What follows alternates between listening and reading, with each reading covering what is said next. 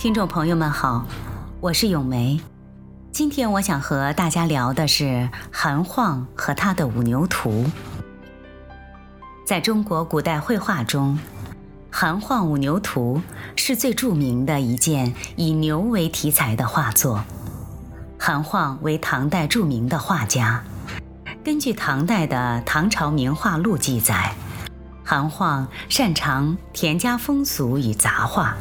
其中最负盛名的是画牛，《五牛图卷》是韩晃唯一一件传世作品，现收藏在故宫博物院。《五牛图卷》是画于白马纸上的，被认为是中国最早的纸本绘画。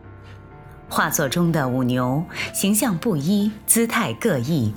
或行或立，或扶手，或昂头，动态十足，形象生动，风格古朴，显示出了作者高超的造型能力和艺术水准。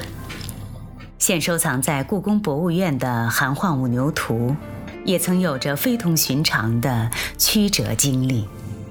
在五牛图的画心上，有南宋初时的瑞丝东阁。与绍兴两方印章，可知五牛图在宋代曾是南宋皇室的收藏。在元初先后经过了赵仁举、赵孟俯、邹君玉等人收藏，明代后期为向元变所有，到了清初为宋徽收藏，在乾隆初年时藏于浙江桐乡汪学山的求是斋。根据五牛图卷尾纸上的题跋，此图在汪氏手中时，金农曾两度观赏。最后一次是在乾隆十一年十二月。画作上附有金农的题跋。在金农题跋之后，就是乾隆朝慈臣的题跋。在画心和钱阁水尾纸上，还有乾隆的四段题跋。在这些提拔中，都没有讲过这五牛图卷的来源。那么，这幅画作是如何从江南汪氏手中流传到宫廷的呢？这一直是个未解之谜。直到二十世纪九十年代。研究者在中国第一历史档案馆查阅关于乾隆朝进贡的资料时，发现了一份两江总督尹继善进贡的清单。在清单所列物品中，则写有“韩晃五牛图一卷”的字样。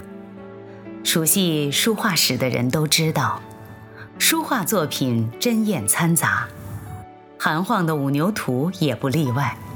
现存日本大原美术馆就有一件传为韩晃作与现存纸本五牛图类似的卷本五牛图。那么，如何证明贡单中的五牛图就是后来清宫收藏的五牛图呢？原来，在此画的钱阁水留存有乾隆的题跋，落款为。人参嘉平月朔日，也就是乾隆十七年十二月初一日，在题跋中，乾隆称：“今年秋府得此卷耳。”可见五牛图是在乾隆十七年秋天时进入宫廷时的。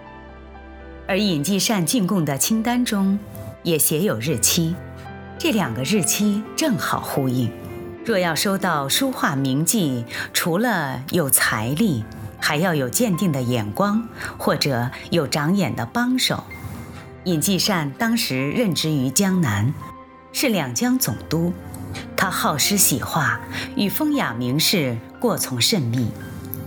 他能得到五牛图真迹，并贡献给乾隆皇帝，这是合情合理的。五牛图被乾隆皇帝收藏在丰泽园内的春藕斋。丰泽园是清代皇帝劝客农桑之所，乾隆皇帝把五牛图放在春藕斋，显然也是要表达他重视农业之意。一九零零年，八国联军侵占北京，春藕斋所藏的文物遭其洗劫，韩晃的五牛图自此离开了皇宫。不知去向。直到二十世纪五十年代，经周恩来总理特批，政府才从香港用重金购回《韩化五牛图》卷，并调拨给故宫博物院收藏。这件稀世之珍品，历经辗转漂泊、盛衰沧桑，终于再次又回到了它的故地。